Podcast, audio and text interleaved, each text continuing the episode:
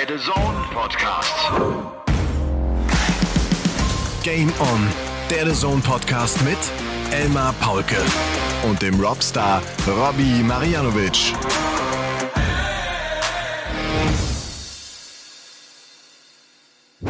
Ladies and Gentlemen, meine lieben DartslauscherInnen, ich hoffe, es geht euch ähnlich gut wie mir und ihr hattet ein entspanntes Vorweihnachtswochenende. Und wir können tatsächlich sagen, heute Folge Nummer 128 ist ein kleines, aber sehr, sehr feines Nikolauspräsent, denn es ist der 6. Dezember 2022. Meine lieben Leute, in neun Tagen beginnt die 30. PDC-Weltmeisterschaft. In neun Tagen ist Elli Pelli. Und ich bin mir sicher, das schlägt auch das kleine Herz des großen Robby Marianovic ein bisschen schneller.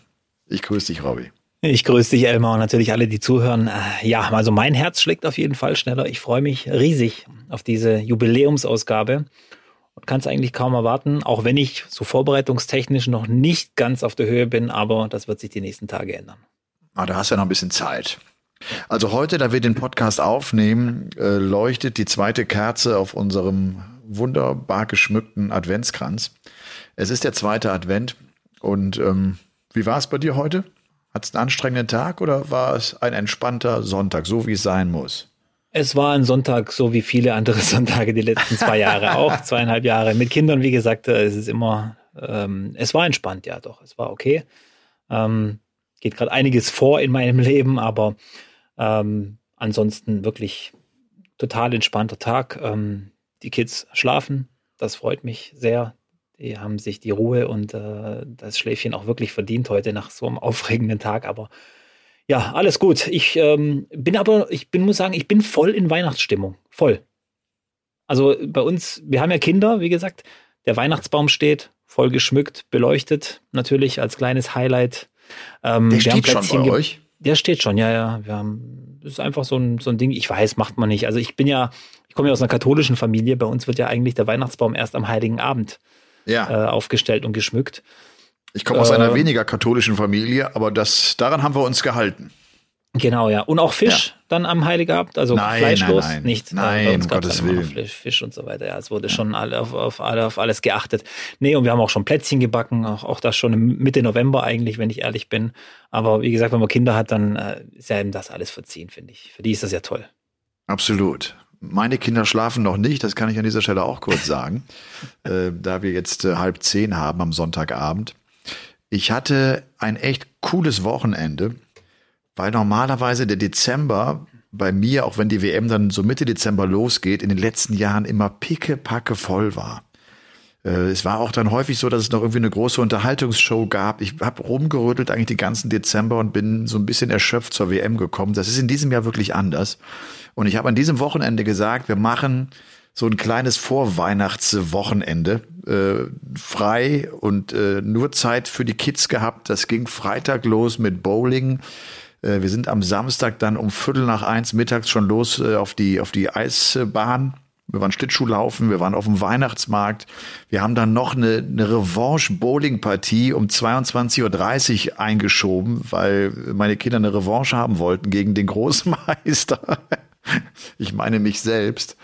Äh, und auch heute, du, heute sind wir auch äh, auf den Beinen gewesen und waren auch hier in kleinen Diesen auf dem Weihnachtsmarkt, der total schön ist, am, am Marienkloster. Äh, das Schöne ist so, und das gilt auch für den Weihnachtsmarkt in Landsberg, da waren wir gestern, die sind so wenig kommerziell. Also klar sind die kommerziell, aber sie zeigen es nicht so. Weißt, ich war jetzt auch äh, auf anderen Weihnachtsmärkten. Weißt du, wenn, wenn es auf Weihnachtsmärkten Buden gibt, die, die sieben Meter lang sind und wo du auf sieben Metern nur Pfannen kaufen kannst, frage ich mich, warum soll ich mir eine Pfanne auf dem Weihnachtsmarkt kaufen? Ich finde, die gehören da irgendwie nicht so wirklich hin. Und solche Stände gibt's da halt nicht. Aber es ist trotzdem auch nicht günstig. Also das können wir auch sagen. Ja. So ein Flammbrot für sechs Euro, das ist ja das Problem. Aber dann, ich hätte gerne fünf, dann hast du schon mal äh, zum ersten Mal gezahlt, schon mal, ne? Zack. Ja. ja. Na gut, aber hat trotzdem Spaß gemacht und war trotzdem ich schön. Gesehen, ich hab's, äh, ich hab's genossen. Ja, ich habe gesehen, München, äh, Glühwein 7 Euro plus 3 Euro Pfand auf dem Weihnachtsmarkt. Ja. Auch nicht schlecht. Also auch nicht schlecht. Ein Zehner für einen, Weihnacht, für, für, für einen Glühwein kann man nicht sagen. Ich gehe mal eben eine Runde Glühwein holen. Also wer, wer einen schönen, wirklich einen schönen Weihnachtsmarkt auch sehen will, was die Beleuchtung auch angeht und so ein bisschen klassisch, ähm, Baden-Baden kann ich da nur empfehlen. Okay. Wunderschöner, kleiner, schnuckeliger äh, Weihnachtsmarkt, äh, gehen sehr viele aus der Region hin. Ähm, ist echt schön. Ja. Bevorzugst du roten oder weißen Glühwein? Roten natürlich. Weiß ist doch so eine, so eine, so eine, so eine Modeerscheinung, die gibt es doch noch gar nicht so lange, oder? Nee, das stimmt wohl nicht. Ja. Denn hier bei uns äh, im Kloster, das ist wohl ein altes Rezept, ist dieser weiß, weiße Glühwein, Ja. der aber ein bisschen mehr Atü hat. Ja. Das ist so ein Ja, altes, ist, ist wohl ein altes Rezept, ein bisschen mehr, mit ein bisschen mehr Schmackes drin. ja. Der war auch nicht schlecht. Mir fällt gerade ein, ich hatte das letzte Mal in München, hat mir jemand so einen, so einen ganz tollen Glühwein geschenkt, der wohl ständig ausverkauft ist. Und der hat mir eine Flasche besorgt und äh, zu meiner Schande muss ich, also Gott, hoffentlich habe ich den mitgenommen. Ich muss echt gucken. Der ist bestimmt beleidigt. Oh je. Das verraten wir keinem. Der hört hier zu. Der weiß bestimmt, deswegen ruft er mich auch schon seit einer Woche nicht mehr an. Jetzt ist alles klar. Okay. Shit happens. Shit Ja. Sag mal, äh, Folge Nummer 128, äh, die checkst du wie? Ähm, also wenn der Gegner auf Finish steht, natürlich 18, Triple 20 Bullseye. Es ist immer nur die Frage, wenn du die Triple 18 triffst, hast du ja 74 Rest. Und dann ist, im- da scheiden sich natürlich die Dartsgeister. Bleibst du auf der Triple 18 für Doppel 10 oder gehst Ja. du auf Triple 14 für Doppel, Doppel 16? 16.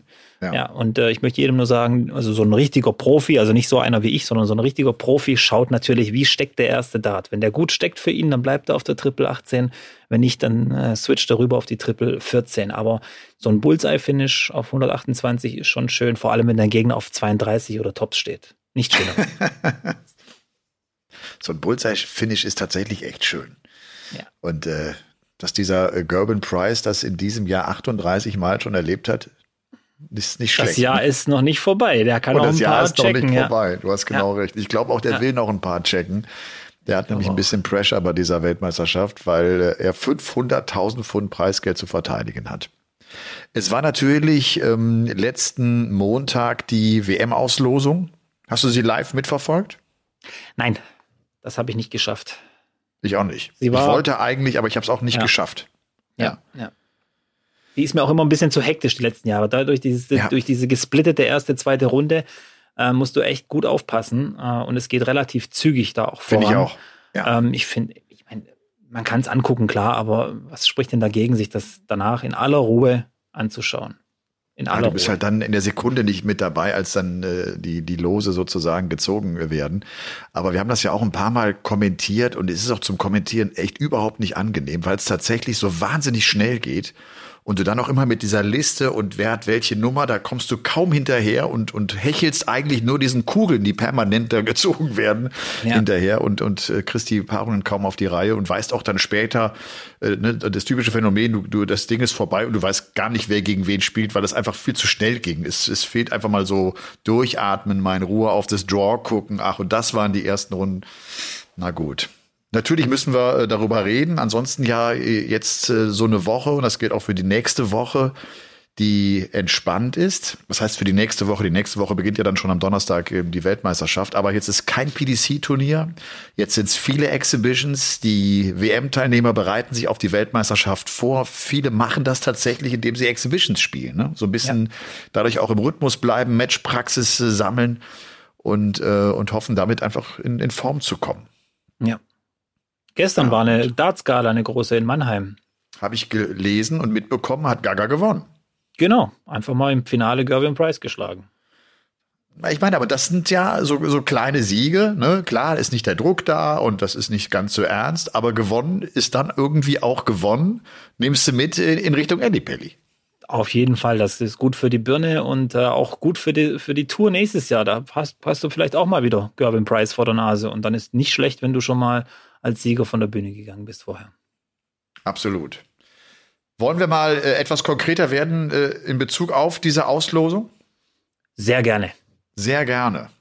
Lass uns vielleicht eines mal vorneweg jetzt machen, äh, Robby. Da müssen wir uns festlegen. Das, äh, man gibt ja, das machst du genauso wie ich das mache, im Vorfeld einer Weltmeisterschaft eine Menge Interviews an, an Zeitungen, an Agenturen, die eine Einschätzung haben wollen. Und darum muss ich mir auch dann relativ direkt nach der Auslosung klar werden, okay, wer sind meine Favoriten? Weil die werden mich danach fragen, äh, wie schneiden die Deutschen ab, was machen die drei Ladies und so weiter und so fort. Ich habe mich festgelegt und gesagt, äh, tatsächlich ist es der Van Gerven, der seinen vierten WM-Sieg holen wird. Weil er das beste Jahr 2022 von allen gespielt hat, äh, weil er einfach on fire ist. Ja. Gehst du mit? War, äh, ich gehe mit. Er ist im Moment, glaube ich, schon der äh, Favorit. Aber es ist eben auch eine WM, die, glaube ich, sehr schwer einzuschätzen ist. Das haben wir bei der letzten schon gesagt und bei der vorletzten auch schon, das weiß ich. Aber es wird nicht leichter, finde ich, von Jahr zu Jahr. Und was ich glaube auch interessant finde, Peter Wright wäre wär auch so ein Kandidat, wo ich sage, der kommt wieder aus dem Nichts, aus dem völligen Nichts. Äh, auch Ja. bei seinem ersten WM-Titel 2020, da hat er ja eine, eine Premier League-Saison gespielt unter aller Sau, also für seine Verhältnisse. Und dann wird er plötzlich Weltmeister.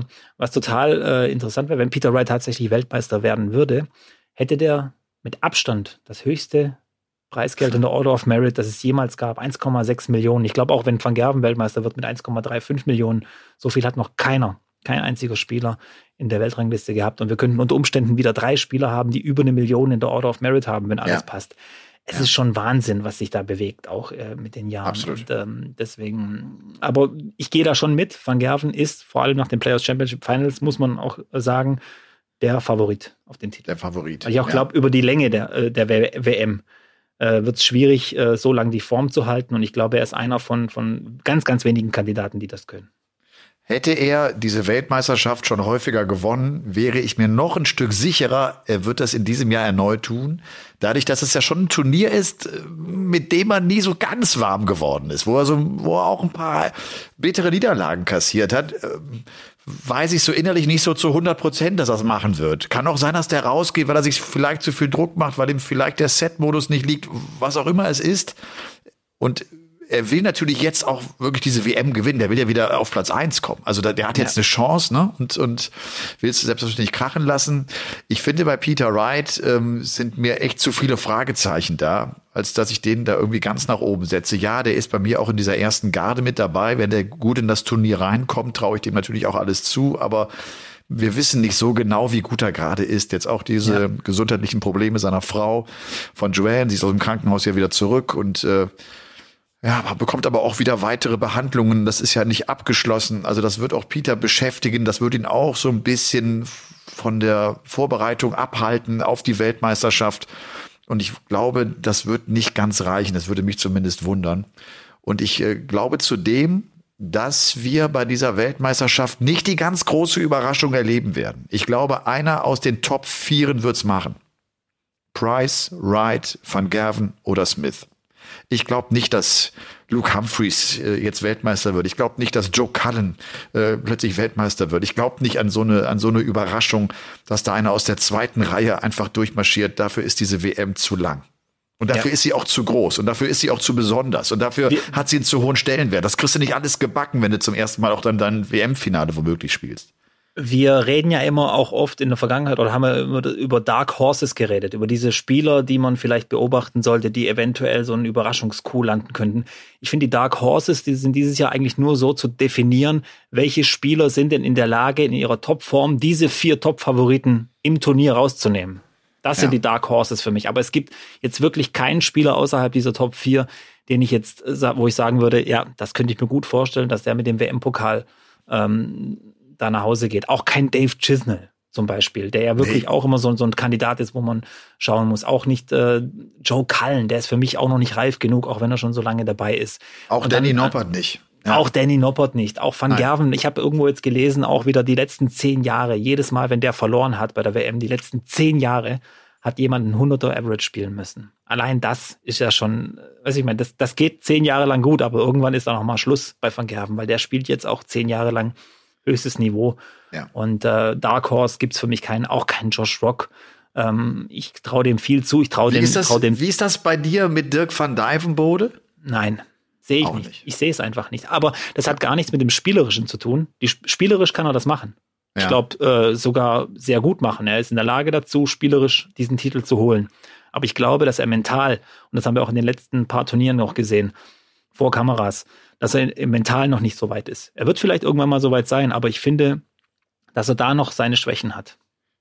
Weil er zu äh, aufbrausend ist. Ja, äh, das selbstkritisch. Ist, das, ist, ist es das richtig, ja. richtige Wort? Ich weiß es nicht genau. Der, die Emotion, die, die Emotionen beeinflussen sein Spiel zu stark. Genau, der ja. ist nicht sortiert genug.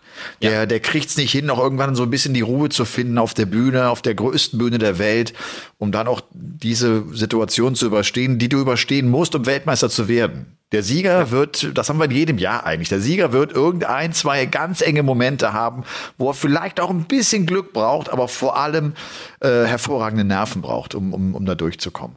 Ja. Äh, komm, fangen wir mal mit äh, den Deutschen vielleicht an. Flo Hempel ähm, hat eine harte Auslosung. Keegan Brown ist zunächst mal sein Auftaktgegner, den hat er drauf, glaube ich. Flo jetzt ja. ja. auch mit einem neuen Ausrüster, ne? großer Vertrag. Ja, stimmt. Mit ja. der Firma Winmo, muss man echt mal sagen, Gratulation.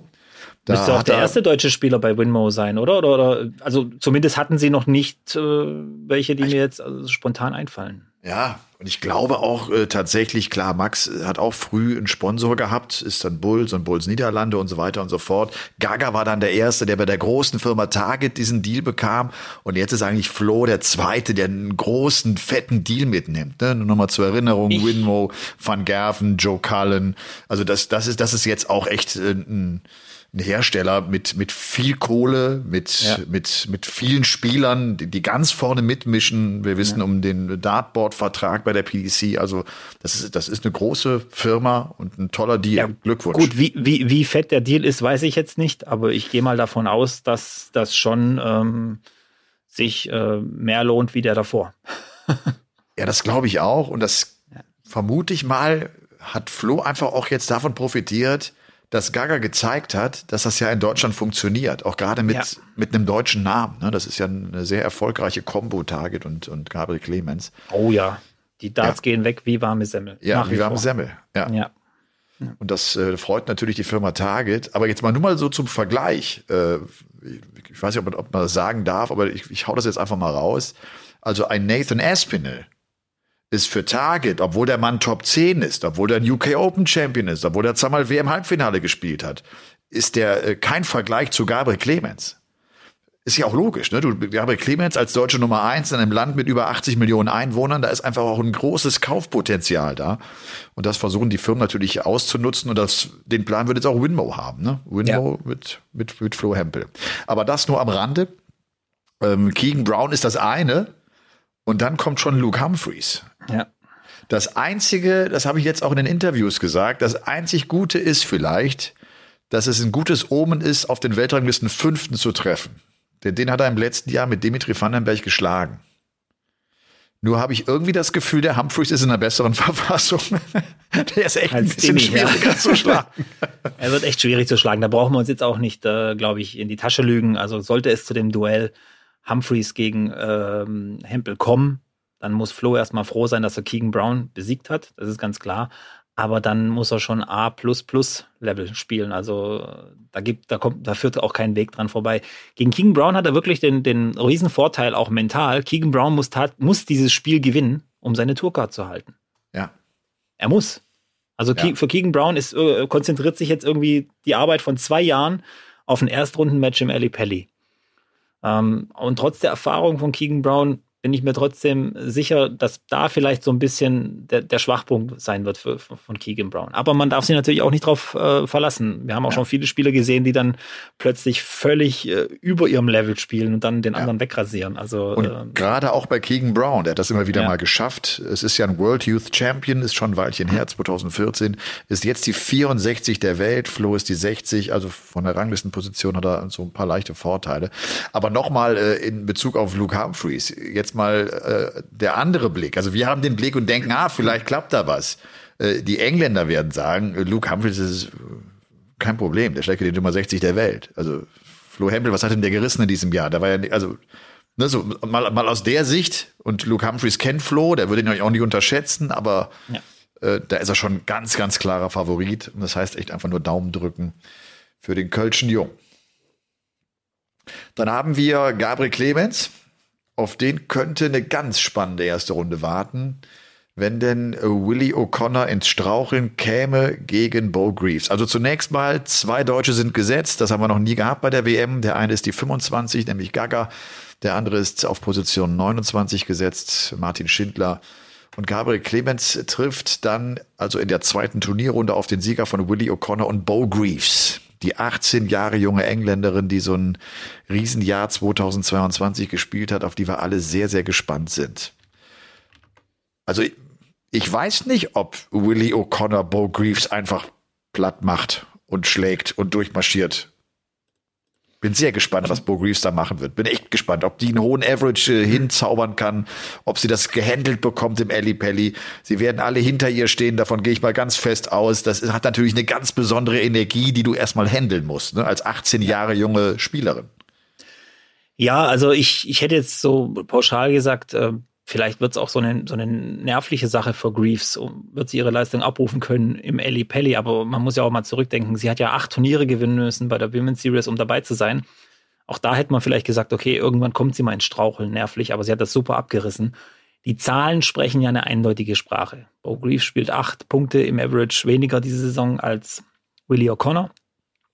Ähm, heißt aber im Prinzip nichts, weil die Gegner von O'Connor sind andere als die von Greaves, die sie hatte. Das heißt, ähm, bei Greaves, die spielt ja eigentlich alleine das Spiel gegen ihre Gegnerin. Die hat ja kaum Gegenwehr. Also nur wenn die wirklich die Top-Damen mal kommen oder jemand einen guten Tag hat. Also das heißt, das ist ihr wirklich ihr Netto-Average, den sie spielt. Und den erreichen nicht viele. Also jetzt mal, wenn du von Platz 20 weiter nach, äh, nach unten gehst, da sind nicht viele, die 85 im Average spielen, wenn sie wirklich jedes Leg alleine spielen müssen. Und O'Connor hat eben ja, und, diese starken Gegner. Und dazu Gut, dazu kommt ja noch bei Bo Greaves, dass die auch teilweise gegen Gegnerinnen unterwegs war, wo sie wusste, ich brauche jetzt auch nicht mein A und mein B-Game. Ich genau, fahre das Ding ja. jetzt einfach nach Hause. Ich will das ja.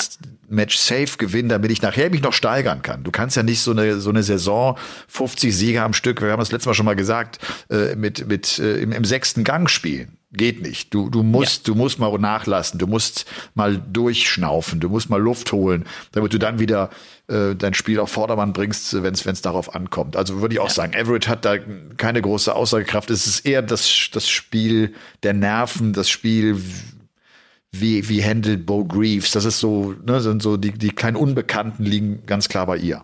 Aber die, die, die Halle wird auf jeden Fall auf der Seite von Greaves stehen, das ist sicher. Ja. Willie O'Connor kommt aus Irland, die spielen in London, in der englischen oder britischen Hauptstadt. Es wird schwierig, also was das angeht. Aber ich glaube, O'Connor ist auch so, so ein bisschen abgezockt. Den, den wird das gar nicht so sehr stören. Der, der kommt mir so vor wie so ein kleiner Frechdachs, der sich eigentlich drauf freut, sich so ein bisschen ja. nicht viel anzulegen mit dem Publikum, aber bisschen, dass bisschen Stimmung in der Bude ist. Und ich glaube, der hat ja auch eine Riesenchance, sich zu zeigen. Das wird ja ein, wieder so ein Match sein mit guten Einschaltquoten. Spielt er da ein gutes Spiel? Ähm, ist er plötzlich auf, auf weißt du, ich meine, auf der Bühne, dann, dann wird er wahrgenommen, mehr wahrgenommen als vorher, weil er ist auch einer, der läuft unterm Radar so ein bisschen die letzten Jahre. Deswegen für ihn auch eine Riesenchance, glaube ich. Ja, wenn ich aber an Willie O'Connor denke, denke ich auch an das Match gegen Max Hopp in Dortmund vor, wann war das? Wann hat Max das Halbfinale erreicht? Weißt du noch, als er sich mit Publikum ja, angelegt ja. hat, als er, als er äh, Vogelwild eigentlich da rumgelaufen ist und auch äh, ins offene Messer gerannt ist am Ende. Er hat, da hat er es unterschätzt. Das würde ihm wahrscheinlich kein zweites Mal passieren. Hey, aber ja, aber schon einer, der so mit der mit der mit Komm. der Stimmung im Saal arbeiten möchte. Und wenn das ja. nicht so funktioniert, äh, irritiert es ihn schon. Ne? Dann sag doch mal äh, deine Prognose. Gegen wen spielt Gaga? Gegen O'Connor oder gegen Greaves? Bo Greaves. Bo Greaves. Ich sag O'Connor. okay. Aber ich mache auch Bo Greaves, weil ich es einfach schön, wenn ich die Geschichte gut du, finde. ja, du findest natürlich die Geschichte. Ich finde sie auch super toll und äh, aber ich glaube eben, ähm, dass das noch nicht das Ende der Geschichte der Bo Greaves war, das, sondern erst der Anfang. Ein ganz kleiner Anfang vielleicht nur. Ja. Martin Schindler wird es mit dem Gewinner von Martin Lukeman zu tun haben, der ja ein überraschend gutes Jahr 2022 gespielt hat. Äh, Lukeman oder Nobuhiro Yamamoto ein Japaner, da ist für mich Lukeman der Favorit. Äh, und der ist Nein, nicht einfach oder? zu knacken. Lukeman ist der Favorit gegen Yamamoto. Ja. Jetzt hör auf. Jetzt hast du aber einen rausgehauen. Nee, also ja. ich glaube auch, dass äh, das wird Lukeman äh, relativ easy äh, im, im zweiten Gang äh, schaffen. Da wird er nicht viel Gegenwehr kriegen, vielleicht das ein oder andere Leck oder Set eventuell, aber das wird wahrscheinlich zu der, zum Duell der Martins kommen. Und dann wird es schwierig für Martin Schindler, ja. finde ich. Also aus meinen ja. Augen. Absolut. In meinen Augen, ja. ja. Absolut. Der hat gezeigt, dass er sich auf der Bühne auch wohlfühlt. Ich finde, das ist ein guter Fighter, ne? ein guter, ja. der hat so, eine gute, so eine gute Einstellung. Der hat eine ganz gute Energie auch auf der Bühne. Der, der pusht sich gut, der, der hadert nicht zu sehr mit sich, wenn es mal nicht so läuft. Den musste erstmal knacken. Und vor allem äh, ist Martin auch jetzt Favorit. Das ist nicht unbedingt die Rolle, die er so, so wahnsinnig gern hat, vor allem auch nicht auf TV-Bühnen. Da muss er natürlich durch, klar. Der ist jetzt gesetzt. Äh, damit muss er leben, dass er jetzt gerade in der ersten Runde natürlich der, der Favorit ist. Wenn er denn durchkommt, wird es auch nicht ganz so leicht. Ne? Ja, da wartet wahrscheinlich Michael Smith.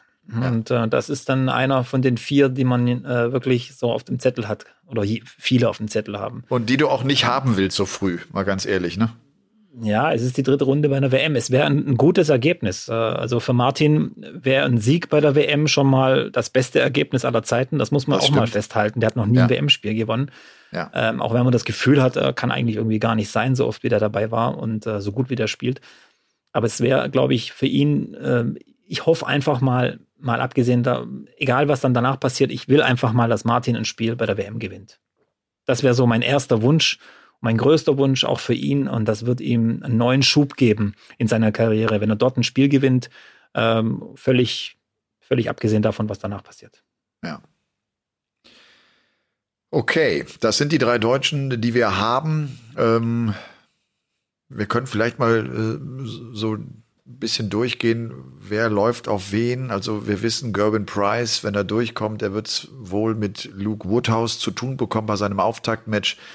Denn Luke Woodhouse Haus hat es äh, mit dem ersten Ukrainer zu tun, der bei einer PDC-WM dabei ist, mit Wladislav Omelchenko. Äh, wir wissen, Price hätte das Drittrunden-Match gegen Van Barneveld, immer vorausgesetzt, die kommen da auch durch. Barney äh, spielt gegen den Sieger von Ryan Mickel und Lisa Ashton, eine von diesen drei Frauen. Also Ashton, Bo Greaves und Fallon Sherrock sind mit dabei. Auch das mal nur am Rande. Fallon Sherrock spielt gegen Ricky Evans ähm, Lisa Ashton gegen Ryan Mickel und Bo Greaves, wie angesprochen, gegen den Iren Willie O'Connor. Ja, dann haben wir, um das mal ein bisschen runterzugehen, Peter Wright wird es mit Ben Robb oder Mickey Menzel zu tun bekommen. Ich glaube, das ist für Peter Wright genau das richtige Los. Das kann er, glaube ich, nicht verlieren. Da kommt er durch, da kommt er ins Turnier rein, hat nicht zu viel Druck am Anfang äh, und äh, kann einfach mal gut in dieses ganze Event starten, oder? Ich glaube auch, das ist ein guter, langsamer Gegner, eventuell äh, mit, äh, mit Mickey Menzel, der ja der, der Favorit ist gegen Ben Robb, auch wenn der wirklich ein guter Spieler ist und auch das ein oder andere Mal auch gezeigt hat, dass er phasenweise richtig gut mithalten kann. Aber das ist jetzt ein längeres Match. Ähm, und ich gehe auch davon aus, dass Peter Wright auch die Geschwindigkeit passt, die Art des Gegners passt. Mickey Menzel ist ja ein völlig unaufgeregter Typ, der ja. ähm, ähm, auch nicht auffällt. Und das ist genau das, was äh, Peter Wright braucht, um äh, erstens mal sein WM-Outfit zu präsentieren. Das wird wieder wahrscheinlich ähm, absolute Bombe. also da Obacht. Und äh, ansonsten, ja, ähm, muss er dann einfach nur noch schauen, was kommt als nächstes. Und da könnte es dann doch schon schwieriger werden mit Kim Halbrechts oder Keen Barry potenziell. Ja. Und ähm, Keen Barry ist einer, dem traue ich auch zu, Kim Halbrechts eventuell zu schlagen. Ja. Das ist einer, der ist heiß drauf, den, den hat man auch nicht immer so auf dem Schirm, aber der, der ist schon gefährlich für jeden, glaube ich. Ja. ja. Hat er auch letzte WM gezeigt, ein Riesenmatch gegen Johnny Clayton gespielt. Ja. Wo Johnny Clayton auch plötzlich äh, richtig Gas geben musste und da war er ja noch in seiner absoluten Topform. Ne? Den hat er halt rausgenommen, weil er verdammt gut war. Du, äh, das Qualifikationsturnier hat es ja noch gegeben mit drei Spielern, die dann zur WM noch reingerückt sind. Richie Burnett hat es geschafft. Der Prince of Wales ist bei dieser WM mit dabei. Also wir Der haben Joe echt Cocker ein Problem. des Darts. Ja. ja. wir haben echt ein Problem mit den Smiths und mit den Prince of Wales äh, bei dieser WM. Mehrfach dabei. Also auch Levi Williams oder Louis Williams ähm, ist auch der Prince of Wales. Und Richie Burnett äh, tatsächlich mit dem Comeback ähm, so ein bisschen. Ja. Ja. Ist ja ein Spieler, der war so ein bisschen von der Bildfläche verschwunden oder wurde verschwunden von der Bildfläche auch teilweise. Weil er des ähm, Dopings überführt wurde? Genau, wilder, ja. wilder Wurfstil. Auch sehr viel Körpereinsatz. Wahnsinn. Also wenn du irgendwie ein Buch schreiben willst, wie spiele ich nicht Dart, mit welcher Technik, dann musst du ganz vorne auf dem Buchcover Richie Burnett draufdrucken. Weil genau das ist das, was du nicht machen sollst. und wenn du weißt, wie Joe Cocker tanzt, wenn er singt, so bewegt sich Richie Bennett auf der Bühne. Ja. Genau so. Genau so. Und ich mag das auch so, ich finde das so geil, wenn Richie Bennett dann auch wie so ein Tiger hinter der Bühne, da geht er auf und ab, der hat so eine Unruhe in sich. Also ich freue mich irgendwie, dass der zurück ist. Der Prince of Wales, ähm, ich meine, äh, Weltmeister von 1995. Ich hoffe, ich habe es ja. richtig im Kopf. 94 war ja. Part, 95 war, äh, war Richie Bennett, 96 war der großartige Steve Beaton. Genau. Haben wir noch irgendwie einen los, äh, eine äh, vergessen. Gary Anderson bekommt es mit also, den schon angesprochenen Prakajiva oder mit Madas Rasma zu tun, also wahrscheinlich mit Madas Rasma. Und ich sage euch eins, gegen den kann Gary Anderson auch schon gleich rausgehen. Der ist an elf gesetzt, Gary Anderson. Der würde in der dritten Runde wahrscheinlich auf Chris Doby treffen, auch wenn der erstmal Martin Klärmarker wahrscheinlich schlagen muss. Also äh, auch nicht so einfach. Aber Madas Rasma, wenn der so ein bisschen einen Lauf kriegt, wenn der nicht zu viel Respekt vor dem Namen Gary Anderson hat, ist der imstande, den rauszunehmen. Ja, und dann äh, gibt es einen kleinen Freiflug für Gary Anderson in der Order of ja. Merit und zwar auf Platz 22 Minimum. 22. Das ist so ein bisschen wie damals bei Jackpot Adrian Lewis, als er gegen Kevin Münch verlor. Der ist ja auf 20 geknallt dann auch, ne? Ja. Und dann, ja. und dann wird's schwer. Dann wird's für Anderson richtig schwer. Da muss er sich auch entscheiden, was er jetzt vorhat. Will er Pro Tour? Will er richtig ran? Will er mal lochen oder will er es besser lassen?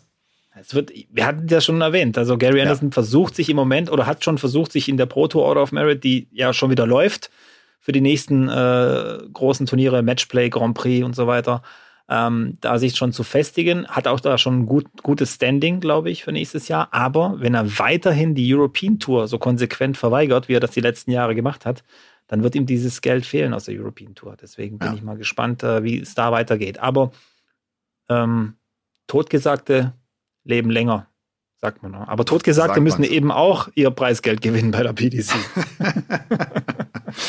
Vielleicht noch, nicht, dass ihr denkt, wir hätten ihn vergessen, Michael van Gerven, der ist ja an drei gesetzt, wird es äh, bei seinem Auftaktmatch mit dem Sieger von Nils Sonnefeld und Louis Williams äh, zu tun bekommen, dem schon angesprochenen Prince of Wales, der, glaube ich, diesen Nickname wirklich genommen hat, weil man einfach dachte, der kommt nicht mehr zurück, der Richie Bennett. Ne? Dass er sich jetzt so reingefeitet hat, auch über diese andere äh, von Modus da äh, initiierte Liga, da hat er viel Matchpraxis gesammelt. Ne? Da war der oft äh, unterwegs. ja. ja, diese Super ja. League, die hat ihm gut getan. Und der ist jetzt echt zurück. Ist eine erstaunliche Geschichte. Gibt's für dich noch irgendwie so eine äh, besondere Auftaktpartie, die dich vom Hocker gerissen hat? Bei mir ist das ehrlich gesagt nicht passiert. Josh Rock nee. spielt gegen Rossi Rustizia und würde dann auf Kellen Ritz treffen. Irgendwie finde ich auch ganz spannend, weil es so zwei so junge Typen dann wären, ne? Rock und, und, und Kellen Ritz. Da, da ist Feuer drin, da ist Geschwindigkeit drin, wird ein geiles Match sein. Ja. Aber, aber José Rustizia äh, darfst du nicht äh, ganz unterschätzen. Das, das ist ein erfahrener Mann, erfahrener Spieler. Aber normalerweise, wenn's, ja, wenn, wenn Rock sein, sein normales Level spielt, also den im Sack. Ja, ich finde auch dieses, dieses äh, Viertel mit Peter Wright besonders interessant, weil Peter Wright ist die große Unbekannte. Wie wird er sich präsentieren, wie wird er spielen? Das ist einer der vier äh, Top-Gesetzten, die so ein bisschen straucheln könnten. Und da aus diesem Viertel konnte, könnte wirklich jemand kommen, den wir da nicht gesehen haben. Eventuell in einem Viertel oder, oder Halbfinale sogar, man weiß es ja nicht. Ja. Ähm, deswegen gucke ich natürlich auf Roby John Rodriguez, der da mit dabei ist, Dimitri Vandenberg. es könnte ja, ja wieder äh, zu einem Viertrundenmatch gegen Peter Wright kommen. Ja. Da gab es ja diese Geschichte, die für mich, glaube ich, immer noch nicht ganz beiseite ist äh, zwischen den zwei, Vandenberg und Peter Wright. Deswegen schaue ich da so ein bisschen. Und ähm, dann bin ich natürlich gespannt, wie läuft es mit Christoph Ratajski? Wird er sich, äh, hat, hat er, auf mich hat er den Eindruck gemacht, als ob er sich wieder gefangen hätte, so ein bisschen, den Rettungsschirm ausgeworfen. Und dann die ganz große Frage, in welcher Form wird sich Menzo Suljovic präsentieren? Das ist äh, für mich ein ganz großes Fragezeichen. Es wird wahrscheinlich nicht weiter wie die dritte Runde gehen, weil da würde dann Michael van Gerven eventuell warten. Aber ähm, auch Mike de Decker und Jeff Smith könnten schon der erste große Stolperstein werden. Ja. Und die WM sowieso nicht das Turnier von Mensur, mal abgesehen davon. Das stimmt. Und keiner weiß eigentlich, äh, auch er nicht, warum eigentlich nicht, äh, weil er ja auch schon ganz früh damals im Achtelfinale stand, die Nummer zwei der Welt, James Wade, geschlagen hatte. Aber haben wir in der Vergangenheit auch immer wieder ja. thematisiert.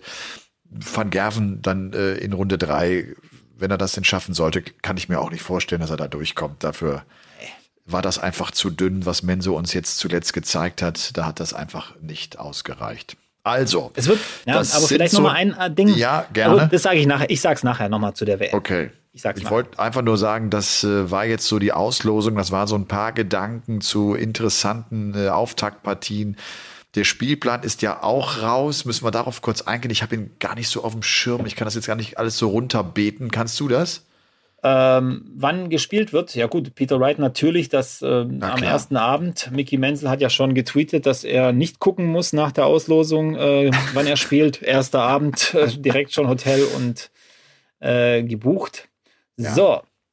Ich gehe auch mal ganz kurz hier durch, äh, wann spielen die Deutschen, das wird euch mit Sicherheit interessieren. Und jetzt bin ich hier beim Samstagabend, da ist noch nichts. Ich habe das mal irgendwann mir natürlich schon mal rausgepickt, aber ich habe es nicht mehr im Kopf und will jetzt auch keinen Fehler äh, machen, will hier keinen Quatsch erzählen. Jetzt bin ich hier am Montagabend, war nicht Montag der Gagger schon dran? Dann ist es der Dienstag. Das ist der Tag, äh, an dem wir nur eine Abendsession haben. Das ist der Tag, an dem Raymond von Barnefeld in das Turnier einsteigen wird. Am Mittwochabend ist es dann äh, Gabriel Clemens, der seinen Auftakt bestreiten wird. Ich ja. weiß, dass Martin ganz spät am 23. seine äh, Auftaktpartie spielt. Und das ist 22. der Freitagabend. Ja. ja. Und, und also 21., 22. und 23. Das sind die drei ja. äh, deutschen Tage, kann man so sagen. Man hat das so wohl hintereinander gelegt, vielleicht auch ein bisschen absichtlich. Äh, damit man das Ganze gut verpacken kann. Auch so ein bisschen. Ja. Aber, das ist eine ganz ähm, coole Session, in der Flo auch drin ist. Ne? Am 22. abends geht dann los mit Gary Anderson, dann kommt James Wade gegen Williams ja. oder Bialecki und dann ist Luke Humphreys gegen Flo und dann Van der Voort gegen Menzies, gegen äh, Portela vielleicht, den Brasilianer. Also auch das eine coole Session. Und äh, ja, dann haben wir den 23. natürlich noch mit Nachmittags- und Abendsession und dann ist auch schon Weihnachten. Und dann ist ja. Durchatmen, da ist ein bisschen Pause. Aber bis dahin werden wir natürlich äh, alles miterleben. Logischerweise äh, alle Partien. Ich habe irgendwie eine Nachricht bekommen, macht The Zone nicht die Viertelfinals. Äh, liebe Kinder, wir haben Weltmeisterschaft. wir können doch nicht die Viertelfinals weglassen. Wir machen natürlich alles. Es wird komplett übertragen. Jeder Dart wird gezeigt live. Und ich kann für meine Position sagen, ich werde auch sehr, sehr viel kommentieren. Ich lasse zwei Sessions aus. Ich lasse die Montagnachmittagssession aus. Das ist Montag der 18. und den Mittwochnachmittag lasse ich aus. Und äh, genau, ansonsten bin ich am Start. Und wir haben übrigens äh, einen ganz spannenden Experten in den ersten Tagen. Rusty oh. Jake Rodriguez ist da. Cool. Ist doch cool, oder? Ja, Freue mich auch total drauf. Freue mich total also, drauf. Rusty Jake ja Rodriguez ist der perfekte Trainingspartner. fällt mir gerade ein. Weil für ich wollte mich? gerade, naja, für dich auch, ja, natürlich für dich auch. Aber, se, ja. aber sein Bruder wäre für dich der perfekte Coach beim Bowling, weil du es ja vorher erwähnt hast. Äh, ja. Roby John war, glaube ich, also lass mich jetzt lügen, er war mal Wiener, Stadt, Wiener Stadtmeister. Auf jeden Fall und vielleicht auch bei den österreichischen Meisterschaften relativ glaube, weit vorne im Bowling. Genau, ich glaube, der war national äh, unterwegs. Das war nicht nur Wiener ja, Stadtmeister. Ja, das ist ja, richtig gut, das, ja, ja. Ja, richtig gut. Das ist richtig gut, ja. Rusty J, cool. Ja, finde ich auch. Mega. Ja. Hallo. Den haben wir, den haben wir also mit dabei und äh, ja, freuen uns äh, sehr drauf. Mal gucken, was er uns erzählt. Wird auch, glaube ich, jetzt zum ersten Mal kommentieren, auch für ihn eine, ein Debüt. Aber ich werde ihn an die Hand nehmen und ich werde ihn natürlich durch dieses, auf dieses, durch dieses glatte Eis äh, führen. Rusty Jake ist ein absolut äh, lockerer, legerer Typ und äh, ich könnte mir, also der, der hat, der hat, der trägt schon äh, das Herz auf der Zunge so ein bisschen, muss ich und sagen. Genau also so wollen wir es haben. Ja, genau, natürlich. Ja. Ja, ja, und er hat auch gute Insights. Nicht, ich hatte, ich hatte äh, noch gar nicht äh, erwähnt, jetzt mal abseits der Darts-WM, fand das ein echt tolles Zeichen der deutschen Fußballnationalmannschaft, dass sie jetzt auch gesagt haben, komm, wir reisen ab. Äh, wir wir, wir fahren nach Hause. Hei, hei, hei, hei, hei, Robby. Schöner da gehen Boykott. die raus. Da gehen die ja. raus. Das ist ein schöner Boykott. Nachdem sie ja so ein bisschen zurückhaltend waren mit ihren Symbolen. Ne? Aber da haben sie mal gezeigt, okay. Abflug. Da haben sie mal wirklich äh, ihren Mann gestanden. Oh, je. Aber äh, der, der Spott ja. war ja auch dann gut. Äh, von, von den Kataris auch und von anderen Fans. Ja Gut, wer den Schaden hat, braucht ja für den Sport nie zu sorgen. Ja, ja. Aber nicht zu viel Helm. Also das, das, das soll jetzt gar nicht falsch rüberkommen. Äh, aber ich musste irgendwie äh, mit so ein bisschen Ironie das Ganze an, äh, anfassen oder äh, verbalisieren. Ähm, das ist natürlich echt ein großer Schock für viele Fußballfans. Ne? Das ist auch klar, die das alles intensiv verfolgt haben. Und man muss jetzt irgendwie festhalten, wir sind keine Turniermannschaft mehr. Das finde ich sowieso mal geil, ne? dass man das über Jahre immer sagt, wir sind eine Turniermannschaft und das, wie das als, als ob das genetisch äh, weitergegeben wird an, an deutsche Nationalspieler. Aber wie auch immer, es war ein äh, überraschendes Aus. Ja. Ja. Also, naja. ich habe auch viel, viel, viel Post gekriegt zu, zu, zu Paulke der Woche. Oh, ich auch. Woche. Ich auch. Oh, ja. Also, waren nicht alle meiner Meinung. Ja, waren auch nicht alle meiner Meinung. Was ich aber cool fand, eine Nachricht, ich weiß nicht mehr, wer sie mir geschrieben hat, ähm, und das finde ich auch, das kann man so, glaube ich, auch so stehen lassen, weil wir ja so ein bisschen beide Seiten äh, beleuchtet haben, mal aus ja. von zwei verschiedenen Standpunkten. Und das fand der oder diejenige total spannend, dass wir wirklich froh sein können, dass wir in einem Land leben, wo wir das können. Wir können differenziert darüber reden. Und das kann uns keiner verbieten. Es kann jemand gut finden, schlecht finden, wie auch immer, oder sich darüber aufregen oder zustimmen, aber es kann uns keiner verbieten, darüber zu reden. Es geht einfach ja. nicht. Und das ist das Schöne. Absolut. Und ich weiß nicht, ob das beim letzten Mal äh, jetzt so von meiner Seite her richtig rübergekommen ist, weil du das auch dann so, ne, weil du deinen Standpunkt erzählt hast, äh, man kann nicht in ein Land gehen und, und deren Werte einfach auf den Kopf stellen. Meine Kritik geht voll und ganz in Richtung FIFA. Die FIFA darf das nicht dorthin geben, diese WM nicht ja. nach Katar. Das, ich mache den Kataris gar nicht so den, weißt du, die, die leben halt, wie sie leben. Und da ja. hast du auch recht, da sind wir nicht in der Kolonialzeit, wo wir denen unsere Werte einfach überstülpen. Das dürfen wir nicht. Aber diese WM darf einfach nicht dorthin gehen. Das, das ist, das ist meine, mein Hauptkritikpunkt gewesen. Aber wir haben jetzt auch genug drüber gesprochen und äh, kommt vielleicht als wunderbaren Übergang, Robby, äh, damit zum Paulke der Woche. Was meinst du? Ich bin bereit. Könnt schon wieder. seid ihr, seid ihr angeschnallt, meine Damen und Herren? Hier kommt der Paulke der Woche reingeflogen. Der Paulke der Woche. Also nach äh, den äh, kritischen Worten in Richtung FIFA, in Richtung DFB, in Richtung Nationalmannschaft, habe ich einfach heute mal eine verdammt gute Nachricht und das war ja auch so ein bisschen dein Credo am Ende der letzten Folge. Wie hieß nochmal die Website goodnews.eu? Genau. So, Finde ich eine coole Idee. Da ab und zu mal draufgehen, um einfach gute Nachrichten zu bekommen. Und ich habe ich hab eine echt coole Nachricht, und zwar gestern in meinem Briefkasten gehabt. Ich habe den Sampler bekommen, dieses, dieses allererste, den allerersten Rohling. Das äh, verkünde ich jetzt hier äh, zum, zum allerersten Mal. Das habe ich noch keinem Menschen erzählt. Das ist nicht gepostet und nichts. Robby, es wird neue Elmar Paulke Darts in Kürze geben. Und ich habe diesen Sampler im Briefkasten gehabt und ich habe heute tatsächlich eine 180 damit geschmissen. Wer also die Story gesehen hat auf meinem Insta-Account, das waren die neuen Elmar Paulke Darts, die jetzt noch zur WM auf den Markt geschmissen werden von 180. Und ich habe ja in den letzten Wochen äh, viel mit 180 kooperiert. Ich habe viele, viele Darts ausprobiert. Ich habe äh, äh, auch diesbezüglich einfach viel am Practice Board gestanden, weil ich mir meiner Sache sicher sein wollte. Und äh, es ist jetzt ein gerader Barrel, anders als äh, mein, mein erstes Set, das ja so eine Tropfenform hatte vom Barrel her. Äh, ein, ein Barrel mit einem grandiosen Grip ähm, ich habe jetzt das, das Sampler-Set in 22 Gramm, wird es aber auch in unterschiedlichen Gewichten natürlich geben. Und was ganz cool ist, dieser, dieser Grip der Barrel ist, ist so aufwendig geschliffen, dass die Produktion jedes einzelnen Barrels tatsächlich 20 Minuten in Anspruch nimmt. Es sitzt äh, 90 Prozent Tungsten, also der, der Wolfram-Anteil ist sehr, sehr hoch. Und die werden so, ich habe den Preis gar nicht drauf, wenn ich ehrlich bin, die werden so um die 60 Euro kosten. Hm, fairer Preis. Ist, glaube ich, ein fairer Preis. Ne? Der Tungsten macht das Ding dann teuer. Ähm, ich bin ja eigentlich jemand, der immer sagt, ey, lass meine Darts nicht so teuer werden. Ich finde das gut, wenn die ruhig einen Ticken günstiger sind. Auch meine ersten haben ja 50 Euro gekostet, aber einfach jetzt die Produktion ist aufwendiger, weil, der, weil dieser Grip irgendwie äh, so besonders ist und äh, weil einfach auch dieser Wolfram-Anteil hoch ist. Darum muss man im Preis einen Ticken höher gehen. Und sobald das Set raus ist, Robby, du hast dich immer beschwert, du kriegst nicht genug Nachschub, äh, wirst du natürlich ein Set bekommen und darfst du es testen. Und wenn du ein schlechtes Wort an diesen Darts verlierst, my friend, ich, ich bin da immer äh, sehr objektiv, was das angeht. Das finde ich gut. Nein, feuerfrei. Ja, ja. Feuerfrei. Wenn es ein gerader Barrel ist, dann, dann hast du schon mal den ersten Punkt. Äh, auf jeden Fall ja. bei mir. Schwarze Spitzen, das Ding sieht echt cool aus. Ich werde auch jetzt an diesem Dienstag, das ist ja Nikolaus heute, ja. ich werde heute Abend auch noch ein, zwei Fotos posten, aber bis dahin halt auch nicht.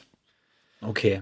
Das ist, Robby, das ist immer ein geiles hat Gefühl. Er, wenn sowas, wenn sowas dann rauskommt, das ist einfach ein geiles, da kriege ich Gänsehaut. Echt, da habe ich Entenpelle jetzt gerade hier. Das ist geil. Ich zitter, Elmar, ich zitter. Du siehst es jetzt nicht, aber meine Hände zittern. Ich, ich habe etwas ja, Schweiß ja, ja, auf der Stirn und so weiter. Ja, ich sehe es. Es ist, nee, also die, die, die Darts sind 100% gut. Das, das, das glaube ich. Wenn die so kompliziert gefertigt werden, dann werden die auch dementsprechend geprüft und das passt alles.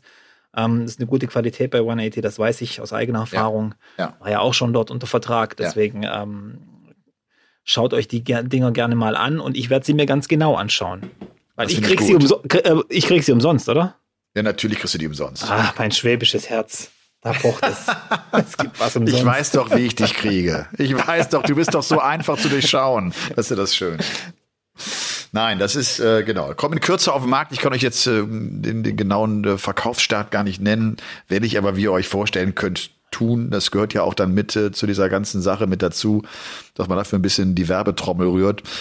Aber ähm, also ne, ich ich habe ich spiele ja heute den ganzen Tag schon äh, auch mit mit äh, meinen großartigen Nachwuchstalenten hier, meinen Söhnen, die die auch Bock haben. Gerade Robinho ist ja einer, der, der viel spielt, der viel Verschiedenes spielt und der hat sich die Dinge auch, der wollte sie gar nicht mehr abgeben so ungefähr. Also der hat sich in verliebt. Ja, ist gut. Also darauf freue ich mich. Ich hoffe ihr euch äh, auch und äh, das ist einfach mal eine gute Nachricht. Das, das war, meine Damen und Herren, der Paulke der Woche. Ähm, wir kommen zum WM-Ranking. Ist das richtig? Es ist richtig, ja. Wir sind auf Platz Nummer zwei, Robby. Ja. Wir haben jetzt also die heutige Folge und Folge Nummer 129 und ja. dann äh, geht die WM los. Wer soll anfangen? Fang du an. Ich fürchte zwar, du wirst sie mir wegschnappen, aber fang an. Bist du dir sicher? Ja. Okay. Meine äh, WM Nummer auf Platz Nummer zwei ist die legendäre Weltmeisterschaft von 2007.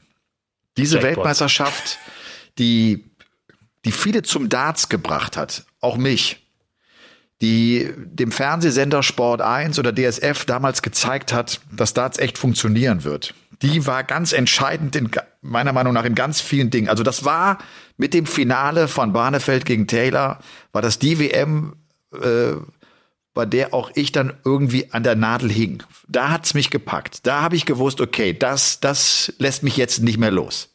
Das war mir bis dahin nicht so klar, aber diese WM hat das gezeigt. Es ist die WM, die am 18. Dezember 2006 begann, die den Finalabend am 1. Januar hatte. Finde ich eigentlich echt schade. Ich weiß nicht, ob dir das, wie, wie das geht, Robby. Ich finde, das ist eine Tradition, die man hätte sich bewahren sollen. Das WM-Finale immer fest am 1. Januar, am Neujahrsabend, ist eine geile Nummer. Also mir, mir gefällt das. Ja. Aber die das ist wirklich so. Das hat er klasse. Ja. Das hat er wirklich klasse. Ja. Ja. Es ist die letzte WM in der Circus Tavern.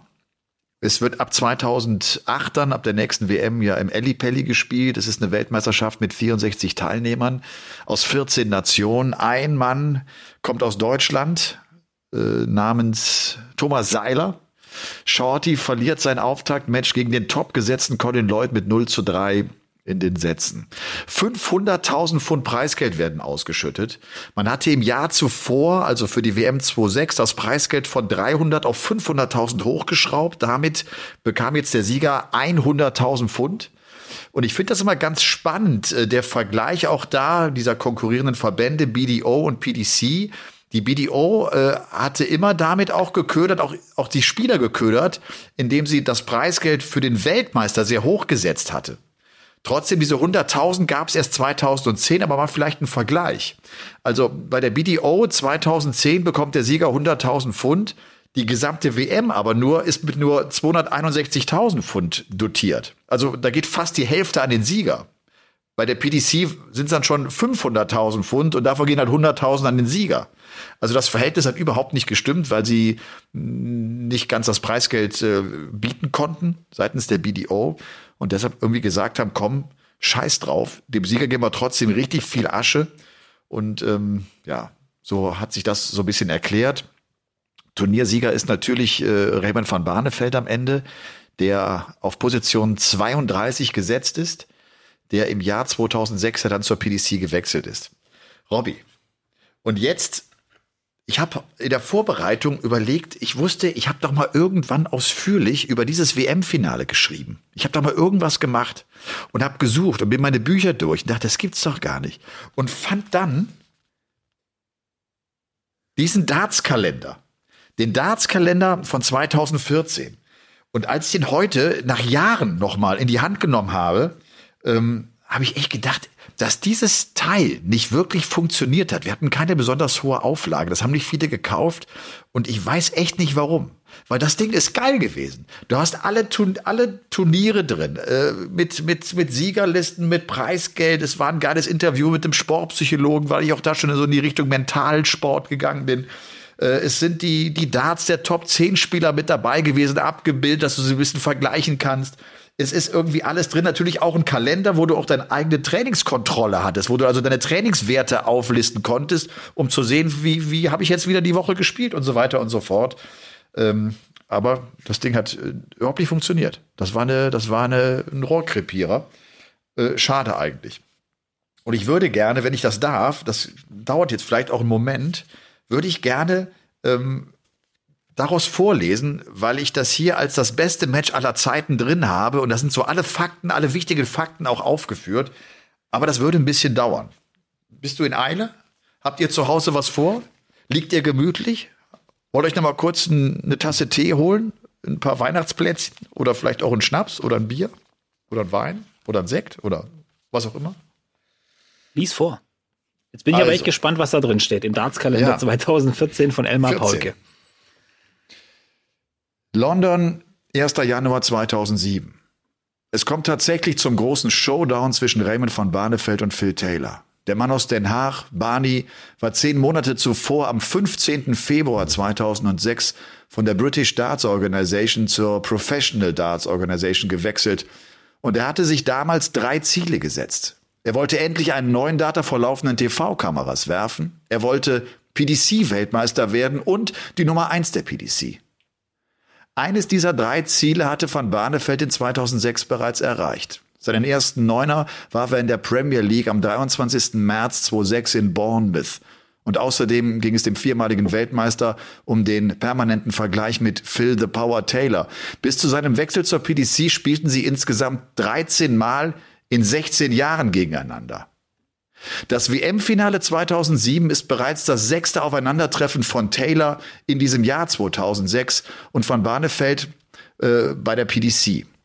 Also innerhalb von zehn Monaten hatten Barney und The Power bereits sechsmal gegeneinander gespielt. Bei den UK Open, bei den Las Vegas Desert Classics und äh, beim World Grand Prix. Und ich glaube, da habe ich sogar eins vergessen oder nicht. Ich habe es auch noch mal rausgesucht vorher. Das muss ich jetzt mal ganz kurz nachschauen. Jetzt hakt's hier gerade natürlich ein bisschen. Also die haben zweimal Premier League gegeneinander gespielt, dann Viertelfinale UK Open, da gewann der Barney, dann Las Vegas Desert Classics, dieses Turnier, das im Juli ja gespielt wurde, hatte sich auch Barney durchgesetzt. Ach nee, dann war es das Achtelfinale beim World Grand Prix mit dem Sieg Phil Taylor und dann kam halt dieses WM-Finale. Und nachdem Van Barneveld den jüngsten WM-Teilnehmer in der Geschichte, den 16-jährigen Australier Mitchell Clegg in Runde 1 mit 13-0 Sätzen besiegt und sich dann knapp gegen den topgesetzten Colin Lloyd mit 4 zu 3 durchsetzte, marschierte er genauso souverän durch das 64er Turnierfeld wie Taylor. Barney gewinnt gegen Rico Wonk, Alan Tabbert und Andy Jenkins ohne Satzverlust. Taylor gibt bei seinen Siegen über den Österreicher Anton Pine, Mick McGowan aus Irland, Chris Mason, Darren Webster und Andy Hamilton gerade mal zwei Sätze ab und damit kommt es zum Traumfinale. 17 WM-Titel verteilt auf beide Finalisten. Taylor, der 13-malige Weltmeister, van Barneveld, der viermalige. Am 1. Januar, an Turniertag 11, wird zudem das allerletzte WM-Match in der legendären Circus Tavern ausgetragen. Nach diesem Finale wechselt die PDC in den Alexandra Palace. 600 Zuschauer haben in der Circus Tavern Platz. Es ist ein enger, stickiger Raum mit niedriger Decke. Und es ist vor allem deshalb ein so wichtiger Ort, weil hier für die PDC alles begann. Das allererste Turnier des World Darts Council, so hieß die PDC bis 97, war die Weltmeisterschaft 1994 in der Circus Tavern, die Dennis Priestley damals im Finale gegen Phil Taylor mit 6 zu 1 gewann. Das Finale 2007 startet einseitig. Die ersten acht Legs gehen an Phil Taylor. Van Barneveld benötigt einen 14 Data, um das neunte Leg dann endlich zu gewinnen. Doch an der 13-0 Satzführung ändert das nichts. Ein Taylor-Fan ruft, gut hörbar für Barney, The Power solle sich beeilen und jetzt auch die nächsten vier Sätze gewinnen. Und erst da realisiert von Barnefeld den deutlichen Rückstand. Später erzählt er, dass dieser Zwischenruf eine jetzt erst recht Reaktion bei ihm hervorgebracht hätte. Und so gehen die nächsten drei Lecks an den Niederländer. Er gewinnt seinen ersten Satz und macht das 1 zu 3 mit einem 170er Checkout perfekt. Barney verkürzt auf zwei, drei Sätze, macht dabei einen 1 zu 2 Rückstand in den Lecks wett. Und dann kann Taylor seinen Vorsprung erst einmal halten. 4-2 Führung, später 5-3. Van Barneveld setzt jetzt nochmal ein Zeichen, gewinnt sechs der nächsten sieben Lecks gleich zum ersten Mal seit Matchbeginn aus. 5 zu 5 in den Sätzen. Taylor führt mit 2 zu 0 Lecks im elften Satz, äh, gibt aber ihm dennoch dann ab. 6 zu 5 Führung für den Herrn der Barney Army. Auch der zwölfte Satz geht in ein entscheidendes fünftes Leck. Taylor packt zu. Sechs zu sechs Sätze. Damit steht ein entscheidender 13. Satz an. Von Barnefeld führt 2 zu 1 in den Lecks, Taylor gleicht aus. 3 zu 2 Führung von Barnefeld. Im Entscheidungssatz benötigt man auch im WM-Finale einen Vorsprung von zwei Lecks. Im sechsten Lecks gibt es dann die ersten drei Championship Darts für von Barnefeld. Er verpasst sie. Zweimal Doppel 20, einmal Doppel 10.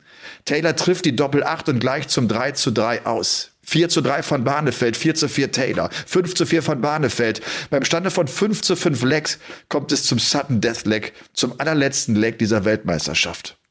Zum zweiten Mal an diesem Abend entscheidet der Wurf auf das Bullseye. Taylor begeht einen Riesenfehler und wirft seinen Dart knapp unterhalb, unterhalb des roten Bordmittelpunktes. Da Van Barneveld entscheiden darf, ob Taylor seinen Dart im Board lässt oder nicht, bittet der Taylor seinen Dart stecken zu lassen und legt seinen Pfeil einfach oben drauf, der damit ins Bullseye rutscht. Und so darf Barney das letzte Leck beginnen. Barney beginnt also dann mit einer 100. Taylor kommt mit der 180 um die Ecke, was übrigens der Moment ist, wo du denkst, okay, jetzt packt sich Taylor auch noch dieses Sudden Death Leg. Van Barneveld antwortet mit der 180, Taylor die 40, Barney die 105, Taylor eine 133, Barney eine 76, Taylor eine 58. Van Barneveld steht nach diesen ersten vier Aufnahmen bei 40 Punkten Rest. Taylor bei 90 Punkten. Der vierte Championship Dart sitzt. Van Barneveld trifft die Doppel 20 und gewinnt die PDC World Darts Championship in seinem allerersten Versuch. Er gewinnt 100.000 Pfund und holt sich seinen fünften WM-Titel. Barneys letzte 180 im Sudden Death Leg war seine 21. Damit stellte er einen neuen Rekord auf, was 180er in einer Partie betrifft.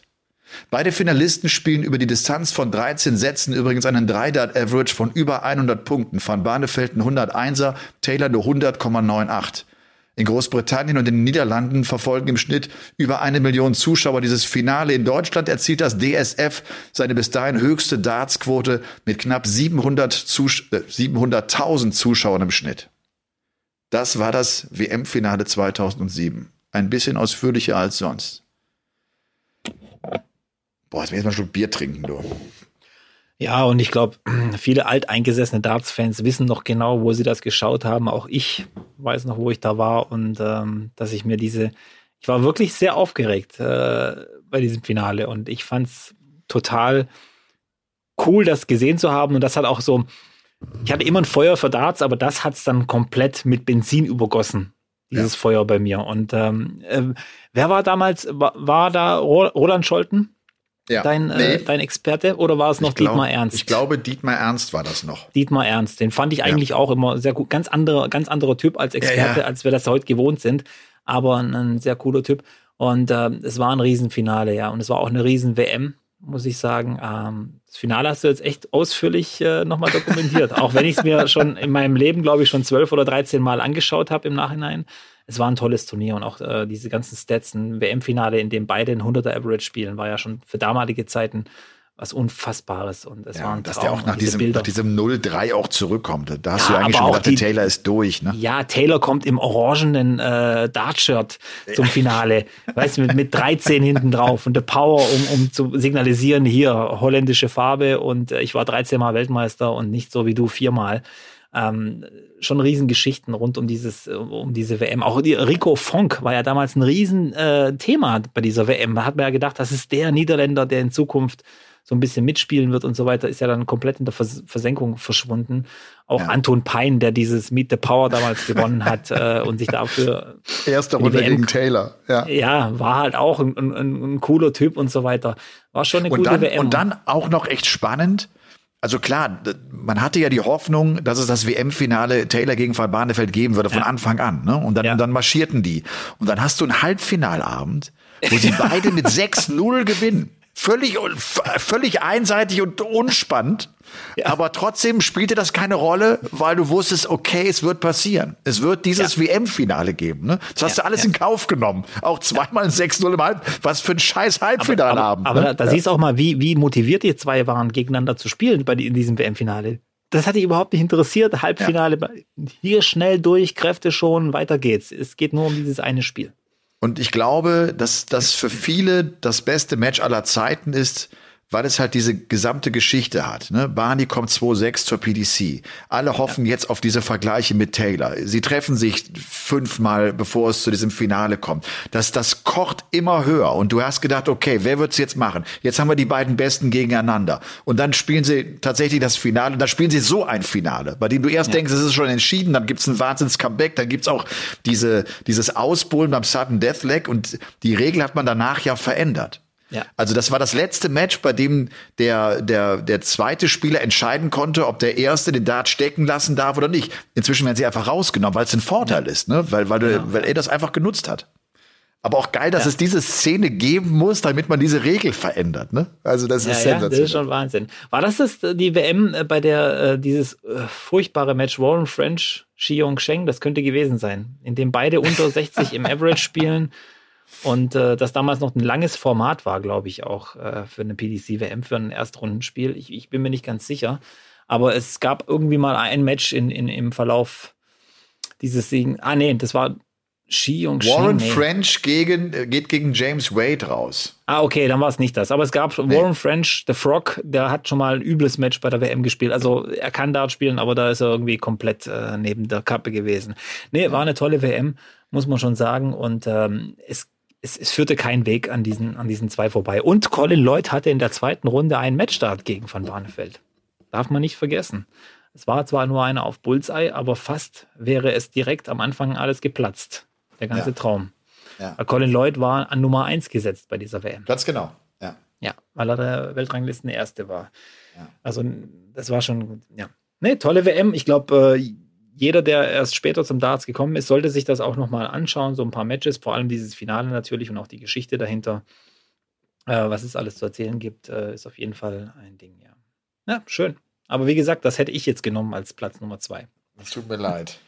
Deswegen, Nein, das tut mir gar nicht leid. Nee, ich, ich es, denk, es tut mir irgendwie deshalb nicht leid, weil, weil es nicht nur sportlich natürlich ein, Wahnsinn war, auch Taylor, glaube ja. ich, nur mit einer einzigen Partie mit unter 100, der ist das ganze Turnier mit einem 100 plus Average marschiert sondern weil es weil es für mich so auch dieses Schlüsselerlebnis war. Du ja. kommst ja aus dem Dart, weißt du, du, du warst ja, ja, sowieso schon infiziert.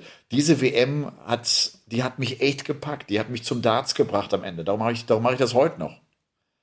Ich glaube, ohne dieses Finale wäre auch bis heute äh, kein Sender in Deutschland äh, großartig noch dabei oder wäre so lange dabei geblieben, weil das hat einfach äh, ein, ein, ein, es war eine große, große Werbeveranstaltung auch für ja. Darts in Deutschland, auch wenn kein Deutscher beteiligt war.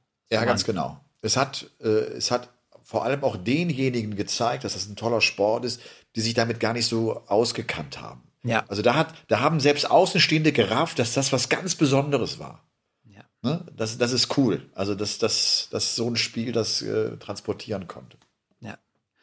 Ja, dann werde ich jetzt wohl ausweichen müssen und ich mache jetzt was völlig Verrücktes. Jetzt bin ich, weiß, gespannt. Die Leute denken sich jetzt, warum macht er das, äh, sonst irgendwas. Aber auf Platz zwei landet bei mir die WM 2023 über die es noch nichts zu berichten gibt, das über die es noch ja nichts geil. zu berichten gibt, aber es wird eine besondere WM und ich, ich habe das so festgestellt im, im Zuge meiner Vorbereitung. Es ist so umfangreich. Wir haben ja inzwischen so viele Möglichkeiten, uns zu informieren und äh, die Geschichten, wo kommen die Spieler her, ähm, was wird das für eine WM. Aber es sind so viele besondere Dinge inzwischen dabei. Drei Damen, muss man ja sagen. Ähm, das wird vielleicht in Zukunft gar nicht mehr so, so ein großes Ding werden, wie, wie heute. Wir haben zwei Deutsche in den Top 32. Wir haben einen ukrainischen Teilnehmer. Den Umständen entsprechend hat sich die PDC da so ein bisschen dafür entschieden.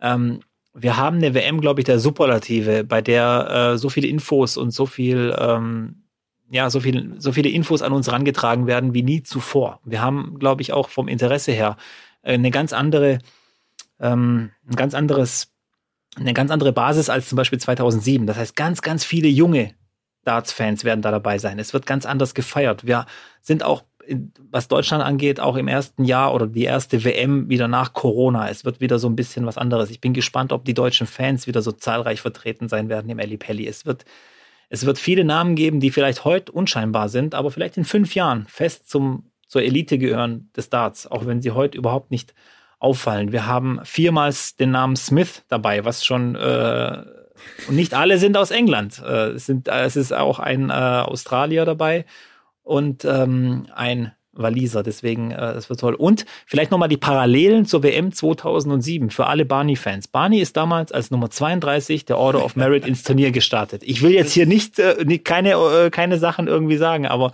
es könnte wieder zu so einem ganz besonderen Run kommen von Barney, weil wenn er den Nummer 1 Gesetzten rausnimmt in der zweiten Runde, dann. In der dritten Runde. In der dritten Runde, Verzeihung, in ja. der dritten Runde, ja. ja. Dann übernimmt er dessen Setzposition auch. Das heißt, es wird auch nicht mehr so von den Gegnern her, ja. es, wird, es wird kein Peter Wright und Michael van Gerven direkt in den ersten paar Tagen kommen. Äh, und auch kein Michael Smith. Deswegen äh, könnte es sehr, sehr interessant werden. Und ähm, wie gesagt, vor allem die Deutschen interessieren mich äh, wirklich sehr, weil ich glaube, wir haben wieder mal drei Deutsche dabei, die wirklich für viel Furore sorgen könnten. Und wenn sie es nicht tun, dann eben nicht. Dann geht die WM halt äh, eben weiter. Und ich möchte das auch so ein bisschen als Werbung jetzt sehen. Ich weiß, ähm, an alle auch nochmal der Aufruf, verpasst diese WM auf keinen Fall. Es wird viel passieren. Es wird, äh, es wird, es werden viele Rekorde purzeln, glaube ich. Es wird viele Dramen geben. Es werden äh, ja, Geschichten geschrieben, die vielleicht äh, schon lange nicht mehr geschrieben worden sind. Deswegen jetzt schon mein Platz zwei, die WM 2023. Okay, das ist mal eine Ankündigung. Ja. Und vielleicht nochmal als Ergänzung, Achtelfinale ist bislang das beste deutsche Abschneiden bei einer Dart-WM. Gabriel Clemens, damals ja verloren, gegen äh, Christoph Ratajski, nachdem er Peter Wright geschlagen hatte.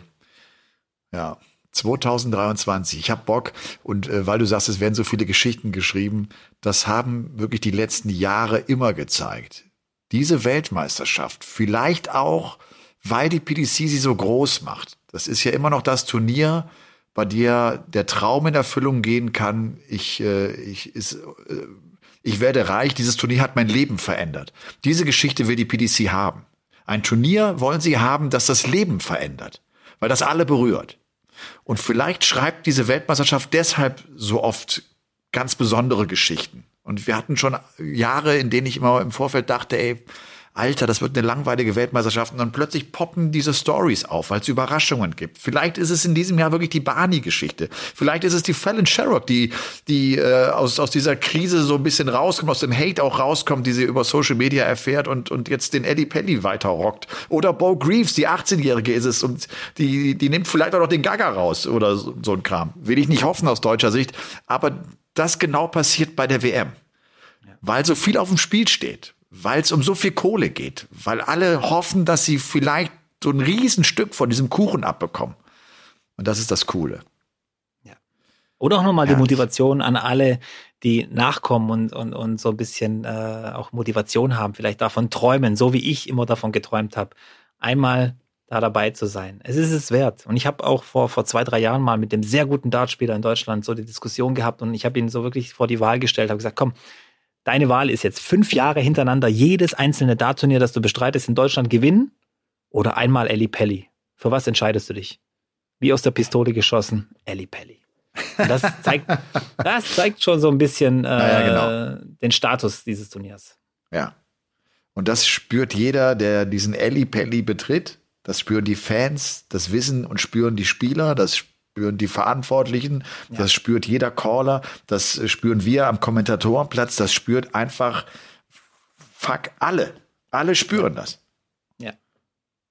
Das ist das Coole.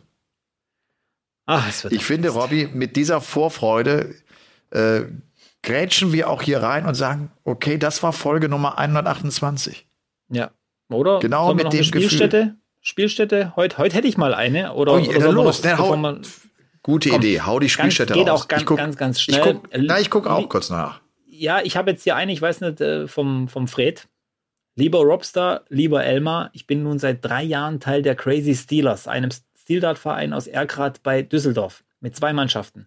Wir verfügen über fünf Boards und haben eine sehr lockere, familiäre Atmosphäre, wie üblich beim Darts wahrscheinlich. Ähm, neue Spieler mit Begeisterung für den Dartsport sind natürlich immer willkommen und ich kann versprechen, dass es in unserer Spielstätte Monis Jägerhaus auch ausgezeichnete Schnitzel gibt. Was will man da noch mehr? Trainiert wird immer donnerstags ab 19.30 Uhr. Beste Grüße und macht weiter so. Fred Energy. Und Fred Energy heißt eigentlich Frederik, aber Frederik klingt gar nicht so cool wie Fred. Deswegen. Fred Energy vor allem. Fred Energy ja. ist halt äh, Frederik. So, also wie gesagt, Erkrath bei Düsseldorf, die Crazy Steelers in Monis Jägerhaus. Fünf Boards, nicht schlecht. Okay, pass auf, ich äh, hau hier noch einen hinten drauf. Jeremy hat geschrieben, ähm, wir sind vom TSV Buchholz 08 südlich im Speckgürtel von Hamburg, aber schon im NDV unterwegs. Mittlerweile sind wir im Ligabetrieb unterwegs und haben an der von uns liebevollen OKK genannten Spielstätte zehn Boards zur Verfügung. Dazu kommt Bar und Leinwand. Das Besondere an unserer Spielstätte ist jedoch, dass wir direkt auf den Rasen des Stadions gucken können. Dieses gibt unserer gemütlichen Spielstätte einen besonders gemütlichen und einladenden Charakter. Wir sind zudem eine Mega-Truppe jeder Altersklasse. Jeden Montag und Freitag gibt es bei uns ab 18 Uhr bis Open-End-Training. Ich schicke dir direkt ein Bild dazu, schreibt er. Und das hat er tatsächlich getan. Das sieht sehr aufgeräumt aus. Ich sehe hier vier Steel-Dartboards äh, in einem guten Look. Es sieht klasse aus. Wer in der Nähe wohnt, geht doch einfach hin zum TSV Buchholz 08 und trainiert Montag oder Freitag ab 18 Uhr bis Open End. Also NDV weiß ich, Niedersächsischer Dartsverband. Gut. Aber was ist der Speckgürtel von Hamburg? Das habe ich jetzt noch nie gehört der Speckgürtel von Hamburg, wahrscheinlich ist das, äh, ja, da. Äh, schickt mir einfach eine Nachricht bitte per Instagram und erklärt mir kurz, ich bin wissbegierig, ich will wissen, was der Speckgürtel von Hamburg ist. Da geht es äh, den Menschen halt besonders gut. Dadurch haben sie einen Speck angesetzt. Okay, also so, so verstehe ich das. Ja. Okay, alles klar. So. Okay. So, jetzt sind wir, glaube ich, durch. Von meiner Seite aus. Oder hast Von du noch meiner Seite auch. Zu sagen? Von meiner Seite auch. Bei Elmar Paulke entspannt jetzt bis zur WM, das weiß ich. Oh ja. Der, ja, der okay. lässt sich jetzt sehr, sehr gut gehen. Und, äh, das gö das gönne ich ihm Darts. Auch. Das gönne ich ihm auch. Darts. Mit ja, neuen Darts, ich stimmt. Ich bin echt gespannt, ja. äh, wenn ich dir das erste Mal in den Händen halten darf. Ja. Und äh, wenn diese Podcast-Folge rauskommt, apropos Darts, werde ich mal wieder ein Set Darts verlosen, ein besonderes. Sehr schön. Was es aber so nicht mehr zu kaufen gibt. Deswegen überhaupt keine Konkurrenz zu den neuen Darts von Elmar Polke. Ach, alles gut, also am alles gut. Dienstag, den 6. Dezember, gibt es zum Nikolaus wieder eine kleine Verlosung bei mir auf Instagram. Schaut gerne vorbei und macht mit, würde mich freuen. Ähm, Elmar Paulke macht nie mit, das kann ich jetzt schon mal sagen. Der, ja. Ist das, ist das eine, eine Klage oder? Hau doch mal raus. Kommentier doch mal, vielleicht gewinnst du ja. Nicht. nee. Ähm, ich wollte dir noch danken, ähm, weil es äh, jetzt zurzeit ein bisschen schwierig ist für mich. Ich weiß, es gehört jetzt vielleicht nicht hierher, aber diese, dieses einmal in der Woche mit dir reden, tut mir gut. Äh, reißt mich so aus so ein paar Sachen raus, die mich im Moment beschäftigen und äh, wollte dir auch nochmal Danke sagen, dass du mich oh, so ein bisschen zum Lächeln gebracht hast und äh, ein bisschen die Stimmung aufgeheitert hast. Sehr super. Das ist schön. Vielen Dank. Gut. Ich hoffe, meine, meine Lesestunde war nicht zu lang. Die hat sich ein bisschen zu lang angefühlt. Aber das hat mir einfach Bock gemacht, dass ich auch diesen Kalender noch gefunden habe. Also ich habe das, den nicht irgendwie, ne, der lag so in der hinteren Reihe eines, eines Bücherregals. Und das hat mich irgendwie gefreut und ich habe mich so an diese Euphorie erinnert, die ich damals hatte, als ich die ganzen Texte geschrieben habe. Das hat mir so einen Bock gemacht. Ich habe da echt irgendwie viel Leidenschaft reingesteckt. Und das wurde gar nicht äh, belohnt. Aber das hat, das macht auch dann manchmal gar nichts. So im Nachhinein auch. Ne? Da hast du zwar viele Stunden mit verbracht, aber darum habe ich das vorlesen wollen. Dadurch hatte ich irgendwie Spaß äh, daran. Äh, Robby, ich danke dir. Ich danke dir, habt eine gute Woche. Das gilt natürlich auch für euch alle, ihr lieben Darts-Lauscher und Lauscherinnen. Ähm, ich würde sagen, ich äh, werde ein paar Grüße zwischendurch über Insta schicken aus Berlin. Ich bin jetzt ein paar Tage in Berlin und du hast genau recht. Ich werde äh, ganz entspannt angehen und freue mich darauf. Und ich hoffe, du machst das ähnlich. Und ich hoffe, deine Kinder ähm, halten dich nicht zu sehr im Schach. da wird schon alles gut werden. Also, dann habt eine gute Woche. War schön mit euch. Ciao. Danke, Robby. Ciao. Game On ist eine Produktion der Podcast-Bande im Auftrag von The Zone. Neue Folgen gibt's immer dienstags, überall, wo es Podcasts gibt.